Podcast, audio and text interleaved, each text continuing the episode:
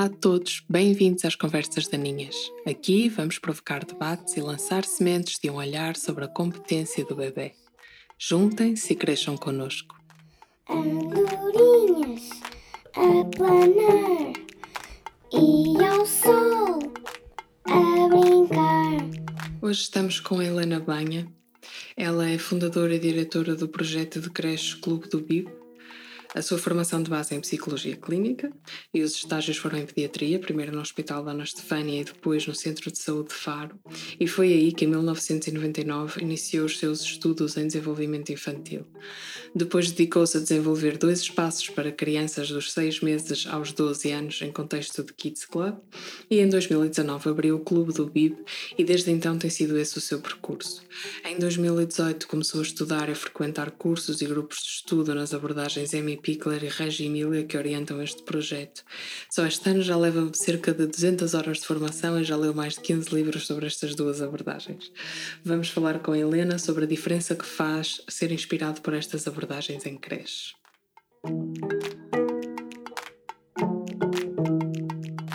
As abelhas a chegar, borboletas a acordar. Bom dia, Helena. Bom dia, Estou muito grata. Estou muito grata por estares aqui comigo. Já há algum tempo que andamos a falar de, de termos uma conversa, antes até de ter o podcast, mas ainda bem que esperei por esta altura para, para o enquadrarmos assim. Ahm, a Helena é diretora de um projeto muito especial no Algarve, que se chama Clube do BIP, e é uma creche inspirada na abordagem Pickler. Sim, é em Portugal. Recebo tantas vezes perguntas de, de pessoas que querem saber se existe alguma, se, se eu recomendo alguma, e é muito difícil recomendar quando eu não conheço. Mas eu e a Helena estudamos juntas a abordagem durante algum tempo. É alguém com quem eu simpatizo muito e é alguém a quem eu pessoalmente também já recorri para fazer algumas reflexões. Ah, e hoje trouxe a Helena para ela nos falar sobre que diferença faz ter ah, uma creche inspirada nesta abordagem, ter, um, ter cuidadores que têm formação na, na abordagem piclariana. Por isso, Helena, vou-te pedir que nos contes quem é que vocês são e, e como é que vocês atuam aí, com base nesta, nesta abordagem, que diferença é que faz na prática, não é? no dia a dia, nas vivências dos bebés. Ok. Então, bom dia novamente. Sou obrigada eu pelo convite e pelo este voto de confiança. Ahm, sim, realmente já há algum tempo que andamos aqui ah, a tentar encontrar-nos para falar um pouco sobre, sobre estes assuntos e, e obrigada mais uma vez pelo convite. Então, quem somos nós? Nós somos uma creche e um pré-escolar, estamos situados no Algarve, em Vila Moura. Começámos aqui a nossa caminhada ah, há 12 anos atrás, em 2009, e nessa altura sem conhecimento ah, da abordagem Pickler, nem das abordagens que nos inspiram hoje em dia.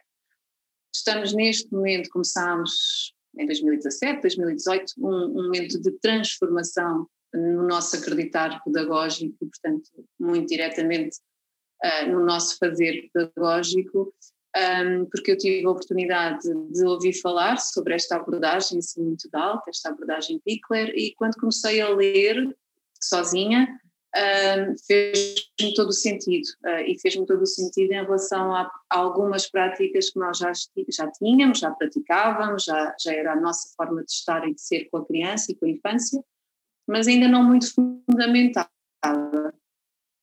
E então em 2018 uh, comecei mesmo a, a procurar formações e tenho, tenho, tido uma longa caminhada desde essa altura até aqui um, nesta formação Pickler. A equipa começou a acompanhar-me e neste momento já somos muitas a estudar e a ler e a falar sobre o texto juntas e a, e a pôr em, em causa o nosso fazer, todo, quase todas as semanas pomos um pouco em causa se é este o caminho certo. Que diferença faz ter uh, cuidadores com noção da abordagem Pickler e formação Pickler nas práticas? Toda a diferença no nosso dia a dia. Uh, porque um, quando nós conhecemos a abordagem Pickler, tomamos consciência uma, da parte da humanização e da importância do cuidar, que faz com que o nosso olhar em relação à criança nunca mais seja o mesmo. E, portanto, começa-se a ter uma consciência, começa-se a ter uma noção da responsabilidade do nosso toque, da nossa voz, do nosso estar, da nossa atuação com a criança, que quando se quer realmente fazer bem, não se consegue ir por outro caminho. A abordagem Pickler, as principais mudanças que nos trouxe. Foi muito a passagem de um paradigma do grupo para o paradigma da individualização, da individualidade, do direito à individualidade, do paradigma das rotinas para o paradigma do cuidar. E estas rotinas deixam de ser um bicho-papão, estas rotinas passam a ser o nosso cotidiano feliz, mais calmo, com a participação da criança, em que realmente nós, educadores, temos a oportunidade de estar, e, e quando se percebe isto, não há volta a dar, nós temos a oportunidade de estar de um para um com aquela criança e desfrutar de tudo, de todo o momento com uma calma, uma tranquilidade, uma humanização uh, e uma relação que permite que todo o nosso dia a dia seja mais calmo, que efetivamente uh, a, a, possibilidade da criança participar connosco numa troca de uma fralda faz com que nós, até nós nos sentimos mais importantes, até nós nos sentimos mais felizes naquele momento. Um, e, portanto, esta noção da, da, da, importância da individualidade, esta noção da importância da participação da criança no seu, no seu cuidar, faz com que os dias sejam muito mais tranquilos, muito mais humanizados. E por isso começa-se a ter um olhar diferente, não é? Nós depois começamos a questionar, mas porquê que vamos comer todos ao mesmo tempo? Não, realmente nós também não temos todos fome ao mesmo tempo. Porquê é que temos que ir dormir todos ao mesmo tempo? Não, realmente se me colocassem a dormir agora eu se calhar não conseguia. Um, e essas são as principais diferenças. Eu acho que começa-se a ter uma prática que não, não vale a pena tentar inventar muitos nomes, é isto mesmo, é muito mais humanizada, muito mais um, honesta para com a criança, porque é muito mais centrada na criança do que no próprio adulto. Eu, eu, se me permites, eu quero ir mais fundo, porque ah. uh, hoje, e sobretudo nas instituições que se consideram alternativas, ou que se lhes queira chamar, uh, houve-se uma apropriação do discurso, das pedagogias e, sobretudo, das alternativas, com muitos dos termos que tu usaste, e, eu, e hoje eu estou aqui com uma pessoa que está a pôr isto em prática e que está a pôr isto em prática de forma muito séria e honesta, por isso Uh, eu uh, sinto necessidade de, de, tornar isto, pelo menos de dar exemplos e de, e de, deixar claro que nós não estamos a falar de, de, uma, de uma filosofia, que eu até acho que é bastante corrente hoje, da individualização, olhar para cada criança como um ser único. Não é só disso que estamos a falar, ou pelo menos, sendo disso que estamos a falar, estamos a falar de pôr em prática com muita seriedade e com muito cuidado. Na abordagem Pickler, realmente o que nós aprendemos é que para os bebés serem capazes e autónomos e, e tudo aquilo que nós queremos que eles sejam e sabemos que é o melhor para eles, eles precisam de um adulto cuidador por trás, a dar-lhes o olhar de confiança e a dar-lhes a oportunidade para participar em todos os momentos um, da sua vida, mediante aquilo que ele é capaz de fazer, não é? Ainda estou a ser teórica, mas já lá vamos.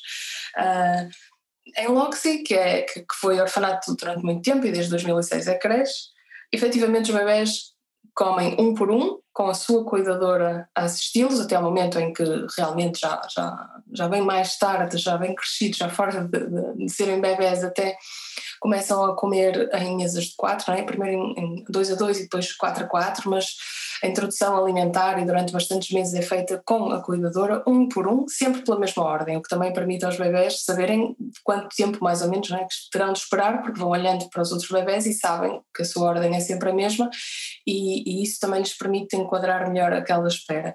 Com o sono é a mesma coisa, eles dormem todos ah, pela, por, uma, por uma ordem estabelecida que tem a ver com o ritmo biológico de cada um que foi observado durante o período de adaptação e que pode ir sendo alterado ao longo do ano, mas ah, cada bebê vai adormecer no seu timing. Uh, e é assim para todos os processos, em momento nenhum há uma reunião do grupo para a canção do Alá ou a canção do Adeus, não há sequer para um momento de contar histórias, portanto, ali em Loxi leva-se isto mesmo a fundo, não é? E eu creio que muitas das inspirações que podemos trazer para as nossas, para as nossas creches, como tu estás a dizer, têm a ver com isto, com não só olhar para a criança como indivíduo, com as suas potencialidades, com a sua personalidade, com, a sua, com o seu papel no grupo, até sobretudo o papel no grupo, não é? Traz-nos a abordagem. Que papel tem esta criança neste grupo? Mas sempre primeiro olhando para ela como indivíduo.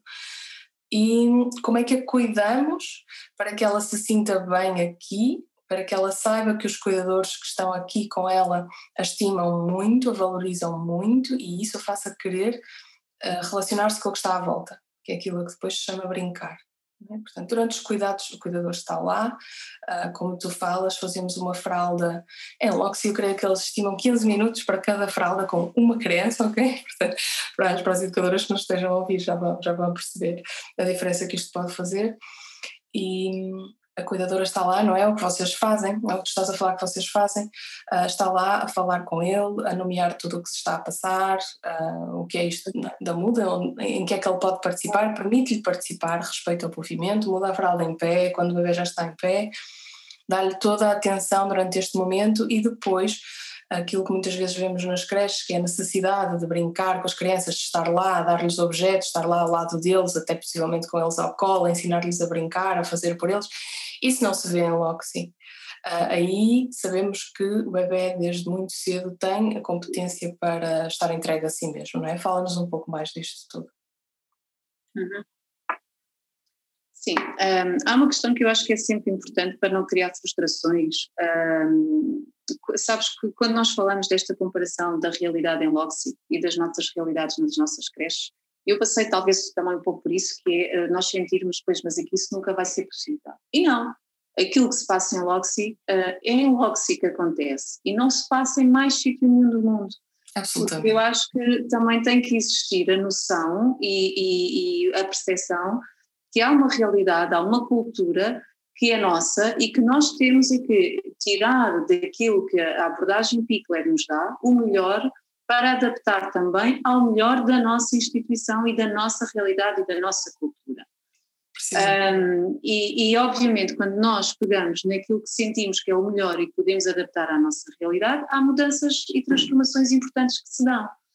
E eu posso começar por dizer que, neste momento, por exemplo, no Clube do Vivo, a, sala onde nós conseguimos ter uma realidade mais próxima dessa realidade do que tu falaste, é o berçário porque temos todas as condições físicas, uh, humanas uh, uh, e de ambiente para isso acontecer. Nas salas de um ano, por exemplo, nós já não conseguimos alimentar, por exemplo, a partir das salas de um, dois anos, nós não conseguimos alimentar as crianças todas uma por uma, ou em pequenos grupos de duas por duas, como seria as indicações que a abordagem do, Pickler nos dá. Mas conseguimos criar espaços que são para esses grupos e que esses grupos vão tranquilamente com as suas educadoras de referência, porque sim, isso pode-se pegar, um, e, e, e, vão tranquilamente. E se uma criança tem necessidade de ir almoçar mais cedo, porque nós sentimos, nós conhecemos está mais cansado, os pais até nos referenciaram que dormiu pior essa noite, que é uma criança que ou alguma coisa aconteceu durante a manhã e que não está tão bem, esse educador de referência vai almoçar com essa criança mais cedo, ou com essa criança e mais uma ou duas crianças, e vai almoçar mais cedo e vai dormir mais cedo. Já não, há aquela noção de, pronto, agora tenho que ficar à espera porque a nossa hora de almoçar é às 11h30. E isto faz toda a diferença. Não é o ideal, eh, eh, eh, não é o ideal defendido pela abordagem Pickler de ser sempre assim, mas já há uma humanização diferente.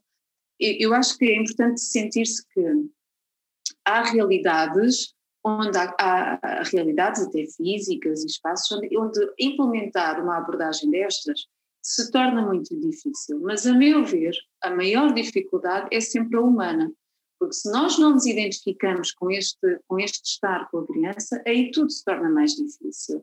Eu posso dar exemplos muito concretos das alterações que nós fomos fazendo. E reparem, nós fomos fazendo alterações e eu acho que nós sempre fomos um espaço respeitador e sempre fomos um espaço onde existiu harmonia, mas realmente houve uma maior consciencialização do nosso fazer enquanto adultos, da nossa forma de estar enquanto adultos. Nós implementámos a questão do adulto de referência e, por exemplo, uma das grandes mudanças que nós fizemos foi, nós temos, imagina, no berçário temos oito bebês, é a nossa capacidade, quatro bebês são sempre mudados, alimentados, colocados a dormir e sempre possível acolhidos de manhã pela mesma pessoa, os outros quatro bebês pela outra pessoa. Mas duas pessoas não chegam para oito bebês às vezes, então nós temos sempre uma outra pessoa que é sempre essa pessoa, é sempre essa auxiliar que dá o apoio ao berçário. E, portanto, nós temos um outro adulto que não é, não, não aparece quem está disponível, é sempre aquele adulto que, mas esse adulto vem fazer o quê? Esse adulto vem auxiliar os adultos, ou seja, vem limpar mesas se é necessário, vem preparar pratos se é necessário, vem lavar louça se é necessário, vai arrumar o espaço se é necessário, não está propriamente ali para ir colocar, pegar um bebê que acabou de comer e, e mudar a fralda e pô-lo a dormir. Não, isso é feito pelos adultos de referência daquele bebê. No berçário, nós hum, neste momento temos três modos de alimentar, ou ao colo, ou na cadeira da papa, que é uma coisa completamente uh, que não se usa uh, em, em, na abordagem pipa, mas que é uma realidade da cultura de muitas crianças nova, nossas, e que é ali que elas se sentem bem, e é ali que elas estão habituadas a comer. E então nós começamos por aí, porque não vamos retirar esta realidade da criança, que é a realidade que ela traz da família. Isto porque uma das grandes questões que eu sempre me coloquei foi, em Loxi, quando era apenas orfanato, as crianças estavam sempre naquele ambiente e estavam sempre habituadas, a, desde tenros dias, a ser cuidadas daquela maneira. Na realidade de uma creche, nós temos a realidade da criança em casa, que nem sempre é igual à realidade da creche neste cuidar. E, portanto, aqui é preciso ter muito cuidado também, no meu ponto de vista, para não criar uma quebra. Mas como é que nós podemos fazer isso? Nós podemos dar, ir dando pequenas dicas à família. Muitas vezes nós recebemos crianças que estão habituadas a ser distraídas delas próprias no seu processo de mudar a fralda. E nós não podemos, de um dia para o outro, achar que as coisas vão mudar. Então podemos dar pequenas dicas e podemos ir nós acolhendo a criança na nossa forma de mudar a fralda. E podemos ir dizendo aos pais: olha, hoje estava a mudar a fralda e tão giro, perguntei se ele podia dar, a, virar, e ele já se virou. Um, quando eu perguntei se me, se, se me podia dar a mão para limpar a mão, e ele já deu. Portanto, ir falando com os pais e ir realmente também alertando os pais para estas pequenas ajudas que são preciosas e são as que os bebês conseguem dar, mas que são fundamentais para depois alimentar essa forma de estar com a criança e com o bebê. Nós, por exemplo, uh, uh, hoje em dia, eu estava a explicar, nós uh, temos crianças que, eu tenho um bebê que precisa de estar na cadeira da papa para comer e ela come sozinha e quer estar ali, não quer estar noutro sítio, nunca quis ser alimentada ao colo. E eu falei com a mãe sobre isso e realmente em casa a mãe não queria que ela fosse alimentada ao colo. Para a mãe era importante que ela fosse alimentada na cadeira da papa. Tudo o resto nós fazemos, não é? A criança é alimentada sempre à mesma hora, pela mesma pessoa, não mudamos os talheres, não mudamos a louça, é, são sempre as mesmas louças, são sempre os mesmos talheres, é, é, é, oferecida a, a, a, comida para a criança comer sozinha, por ela própria, e está lá o adulto com ela. Em Loxi, por exemplo, não, não, esta, esta questão da cadeira da papa não, se, não existe. Mas não. eu também não posso tirar esta realidade à criança porque é uma realidade importante para ela, que está habituada a ela, e para a família, ok? Mas há todo um outro respeitar, não é? Há o respeitar de todos os outros processos. E isto é possível numa creche quando nós fazemos estas, estas traduções da abordagem para o nosso contexto, temos sempre de fazer uma adaptação que é cultural e de uma perspectiva macro, transitar da Hungria para Portugal, ou de Budapeste para o Algarve, e uh, que é também micro, que é transitar daquele organismo LOXI, uma, uma creche muito específica, para o Clube do Bibo, neste caso com a Helena com as pessoas que estão aí e com, até com os bebés que estão aí, como tu própria estás a dizer, não é? Uh, que eles também mudam um pouco essa, essa constelação. Uh, nós, eu fiz até já um episódio sobre isto com a Daniela, que tu também bem conheces, a Piclariana. Uhum, é realmente, isto é realmente muito importante e muitas vezes quando, se, quando as pessoas dizem-se inspirado na abordagem Pickler, Piclariana, o que seja, é importante que percebam que há sempre, sempre uma tradução do autor ou do diretor ou de quem for que estamos a falar, porque não é possível realmente trazer a abordagem como ela se pratica ali para outro sítio qualquer. Embora tu tenhas, não é? Tu, tu já me falaste que tu tens, uh, inclusivamente, uma auxiliar que estava dentro de um, dentro de um contexto piclariano em França já há bastante tempo e em que as coisas uh, são feitas não é? Uh, de uma forma muito consistente uh, segundo os princípios da abordagem, mas vai sempre ser necessário fazer esta adaptação.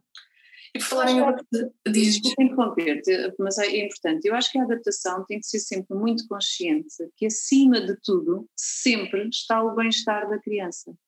Sempre. Este é sempre o princípio. Porque eu não posso, uh, porque acredito muito numa abordagem, tentar implementar algo que eu sinto que aquela criança não aceita isto é logo contra qualquer princípio, não é? E até a própria educadora, não é? Também não vais tentar formar alguém ou adaptar alguém ao contexto que ela, que ela não, Exatamente. Uh, isto, por exemplo, há, há, há, um exemplo que eu acho que é muito lógico em relação a estas situações, que é, mesmo em relação aos materiais que nós utilizamos, se eu tenho uh, uma educadora ou uma auxiliar que vive muito angustiada porque os seus bebês ou as suas crianças estão em contacto com vidro, por exemplo, eu não posso, porque sou a diretora e acredito muito nesta, nesta, nesta questão, impor que exista vidro naquela sala, porque aquela educadora nunca vai estar espontaneamente à vontade para permitir a exploração que se pretende, por exemplo, de um vidro. E, portanto, tem que haver aqui uma adaptação. São pequenos pormenores, mas que têm que respeitar o bem-estar e a espontaneidade de quem está a lidar com estas situações. Claro. E, e deixa-me pegar nesta ideia de adaptação para mudar um pouco o, o, o tema, mas porque tu falaste, e, e, eu sei que é, uma grande contribuição também da abordagem, a adaptação escolar, não é? Como é que o bebê se adapta à creche. Essa questão que tu falavas dos pais aparecerem, estarem presentes nos, nos primeiros dias, uh, nas primeiras semanas e, e fazerem a muda, não é? Haver essa partilha entre a casa e a creche das práticas, daquilo que é o hábito do bebê, não é? Muitas vezes achamos que a adaptação é, ok, agora coloco neste contexto e tu adaptas-te. Mas é muito mais interessante vê-la como uma transição, não é? E, e, para essa transição é necessário que haja partilha dos dois contextos. O contexto de casa contamina, de certa forma, o contexto da creche e, e, portanto, os pais estão, os pais assistem, os educadores também assistem, assim se conhecem muito melhor. Elas em logo se falam, inclusive, de fazerem esta reunião com os pais antes de começarem o, antes de começarem o ano escolar e depois nestes dias de adaptação perceberem que nem tudo, nem, nem, nem, nem tudo aquilo que tinha sido comunicado acontecia como elas imaginavam, ou seja, muitas vezes numa reunião em que só se fala não se consegue perceber realmente como é que são as práticas, como é que é a relação dos pais com os filhos e todas estas coisas. Uh, nós falamos já do, do sono, falamos da alimentação, destes processos fisiológicos uh, que podem ser acompanhados individualmente, mesmo estando num grupo e num grupo que, que, que, é, que é grande, não é? Bebés, por exemplo, quatro bebés para um adulto, para um adulto e meio, ou o que seja. Uh, ainda assim, como é que se pode acompanhá-los individualmente? E tu falaste-nos disso. Eu gostava que nos falasses, porque é um tema que me é muito querido.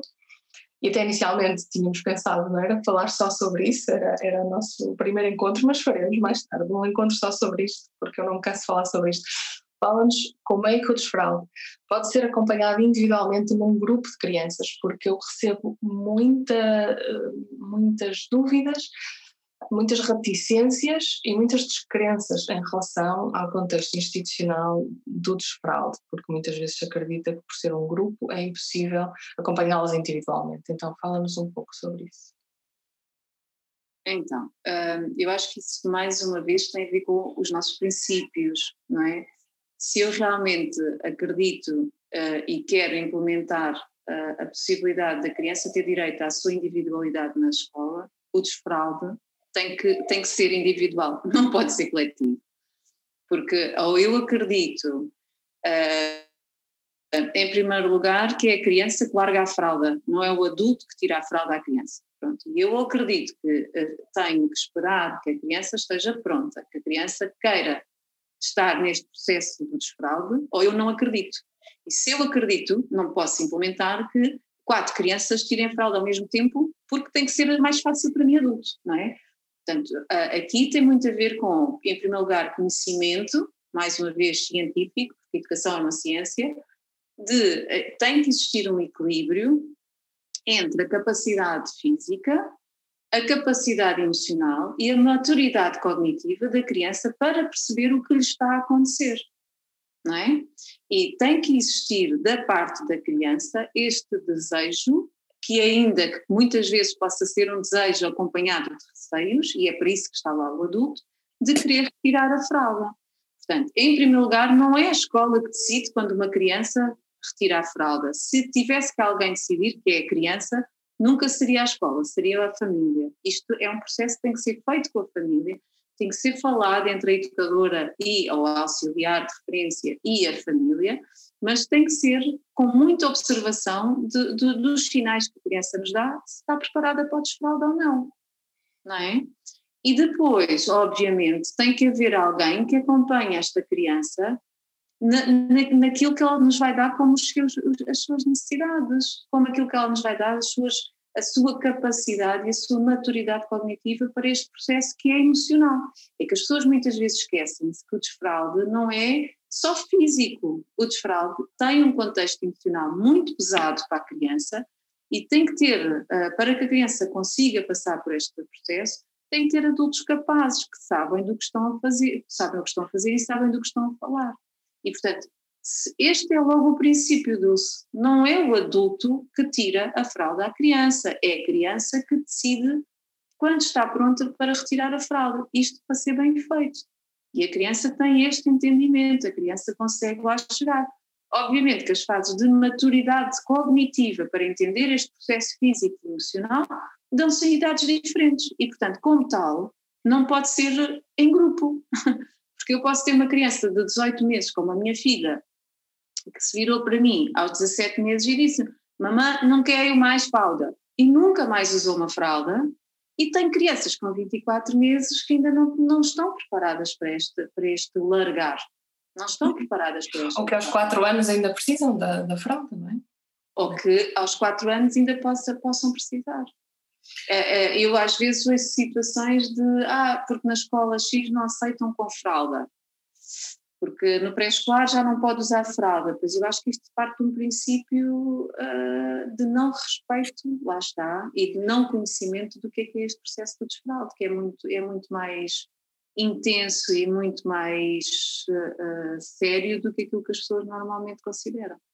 Verdade, eu concordo absolutamente contigo e acho realmente que o desfraude é das áreas de desenvolvimento mais desrespeitadas. É, Hoje, e sobretudo, eu ia dizer sobretudo nas instituições, mas aí também não sei se estarei a ser justa, porque acho que até está bastante generalizado na cultura. Por isso é que eu não me canso também de falar disso e às vezes penso que é logo se desde 1946 que não se faz um desfraude nunca se fez um desfraude. Aliás, este conceito nem sequer é útil, porque o desfraude será o resultado de um processo é? de maturação da criança, como tu estás a descrever. Não é um treino. devia ser esse. Não é um treino que se faz. É Exatamente. Um é, logo se fala-se de acompanhamento do controle dos esfínteres, não é? Só isso já é uma diferença muito grande em relação a falar de desfraude. E efetivamente a linguagem muitas vezes uh, caracteriza a nossa forma de agir. E aliás, por falar nisso, a própria abordagem defende que a criança não está preparada para o controle dos esfínteres, para o correto controle dos esfínteres que é necessário para deixar a fralda, até o momento em que ela é capaz de dominar muito bem o vocabulário eu quero e eu não quero. Porque efetivamente esta noção da vontade é algo intrínseco ao ato de fazer xixi e fazer cocô, não é? de controlar os esfínteres. E portanto, enquanto ela não exprime com, com, com muito à vontade a sua vontade, o eu quero, o eu e o verbo, e é mesmo disso que se fala, na verdade, o eu e o verbo, o eu quero e o eu não quero, ela não vai estar preparada. Então, isto é algo que não se fala eh, em relação à desfralda, é algo que é muito específico da abordagem piclariana, mas já demonstra, não é, o quão individualizado pode ser o processo. E os sinais uh, vêm não só da, da fisicalidade, como tu dizes, mas de uma dimensão que é muito mais cognitiva e emocional. E depois se revela aqui, não é? nestas coisas. Sim, portanto, nós aqui não temos. Uh, se, se, me perguntares como é que é o desfraude no Clube do Bíblia, eu vou ter que dizer: eu não sei, depende da criança que nós estamos a falar, não é? Não há uma regra. Uh, não há. O que eu sei que há é uh, sempre, este processo é sempre falado com a família, há um acompanhamento da escola e da família neste processo, ou pelo menos nós tentamos sempre que a família entenda que é um processo, ok? Que não, não acontece em pouco tempo, que não tem um, uma forma, uma linha a seguir, que pode existir um início que podemos voltar atrás. Eh, decididamente não é a escola que, que, que define quando é que a criança vai iniciar este processo. Nem a estação do ano, não é? Nem a estação do ano. Decididamente o verão não é a estação do ano privilegiada, nem o inverno, é, é, é, é a fase de maturidade da criança. Um, e depois o que tem que existir é um adulto que vai acompanhar sempre esta criança, porque uh, uh, tem que saber lidar muito bem com aquilo que nós chamamos os descuidos, não é? um, tem que existir uma resposta muito positiva quando uma criança uh, faz xixi ou cocó nas cuequinhas, a higienização tem que ser feita de uma forma positiva e não punitiva. Tem que saber falar com a criança sobre isto, tem que saber perceber o que é que a criança sente quando isto acontece, para saber que tipo de reação uh, o adulto deverá ter, porque as crianças também sentem de forma diferente, não é? Há crianças que ficam muito incomodadas quando isto acontece, há crianças que não ficam incomodadas, mas que é importante falar com elas sobre isso. E, portanto, se me perguntares como é que é o desfraude no Clube do Vivo, a resposta melhor que eu tenho para te dizer é não sei. Se me perguntares sobre a criança X ou Y, direi como é que foi, porque também não há uma forma certa de ser, depende de cada criança. Claro, isso é maravilhoso. Eu às vezes digo que se não puderem saber grande coisa da escola quando vão, quando vão escolhê-la, não é? quando vão visitar ou quando vão entrevistar ou o que seja, hoje em dia visitar é tão difícil. Às vezes as pessoas acabam. Não, visitar é difícil porque as pessoas querem. Uh, eu, eu não claro, consigo claro, ninguém mas... se inscreva sem visitar o Clube do Vivo. Claro, não, mas eu, eu, eu vejo muitos pais que acabaram a escolher uma escola sem a terem visitado, muito por causa da pandemia, não é? Mas isso, hum. isso compete aos pais não aceitarem que eles façam isso. Eu concordo, Absolutamente, e também, e também, mesmo em relação ao desfraude, sempre é necessário um diálogo muito uh, cheio de, de, de, abertura e de esperança na escola para, para resolver estas questões, porque realmente esta cultura está instalada e, e, e é preciso algum esforço para mudá-la, mas se realmente acabam por não conseguir dialogar e não conseguir que respeitem as vossas crenças, pois mudem de escola, essa é sempre, será sempre a minha opinião sobre isto. Uh, mas o, o que eu ia dizer era, se não conseguirem saber mais nada sobre a escola, descubram como é que, como é que se passa o desfraude. Até porque, muitas vezes neste tema, um, as instituições estão tão, refletiram tão pouco sobre isto que dificilmente vos vão mentir. Entendes? Ah, no sentido em que está tão generalizado e tão aceite esta, esta forma de fazer o desfraude em grupo, no verão, blá blá, toda a gente sabe, que hum, dificilmente irão tentar mentir-vos sobre isso quando perguntarem. então eu acho que é uma boa análise, porque se não respeitam este processo, que processos respeitarão, não é? Sim, sim, ah, sim sem dúvida. Vale a pena, enfim, vale a pena refletir sobre isso e eu acredito que nós estamos a mudar consciências e não é só sobre o desfraude, é sobre o sono, um, é, sobre, é sobre a alimentação. alimentação. Não, é? não dar nem uma colher a mais, como, como se diz tantas vezes na, na abordagem Pickler, não obrigar o bebê a comer, não, não obrigar o bebê a adormecer uh, sozinho num berço sem, sem um adulto que esteja ali a olhar por ele, no mínimo, não é? Um, todos, todos estes processos precisam de maturação, como tu dizes, e é preciso insistir, precisam de maturação, não são treináveis, não dependem do adulto, permitir às crianças que possam ser, um, que possam desenvolver-se com autonomia, mesmo num contexto coletivo, acredito que isso é urgente mesmo na nossa sociedade. Portanto, bem-ajas, Helena, bem-ajas. Obrigada. Uh, eu acredito muito neste projeto, apesar de nunca o ter visitado, obviamente, mas um, a determinada altura nós já conhecemos as pessoas, de conversar com elas, de estudar com elas, de Portanto, eu confio, confio muito neste projeto e, e espero que mais comecem a haver inspirados neste, inspirados na Helena, nas pessoas que estão ali a trabalhar uh, e que as mudanças possam ir sendo feitas. E por isso também te agradeço muito por estares aqui a falar sobre isto e, e mais conversas teremos, com certeza. eu é que te agradeço o convite. Obrigada. Um, bom dia, vamos, vamos cuidar dos nossos bebês. Sim, sem dúvida, é, é, é urgente. É urgente. Obrigada, Dulce. Obrigada, eu. Fico muito grata. Obrigada, beijinhos. Se este conteúdo foi importante para ti, considera apoiar-me em Patreon barra erva daninha. Até já as abelhas a sorrir.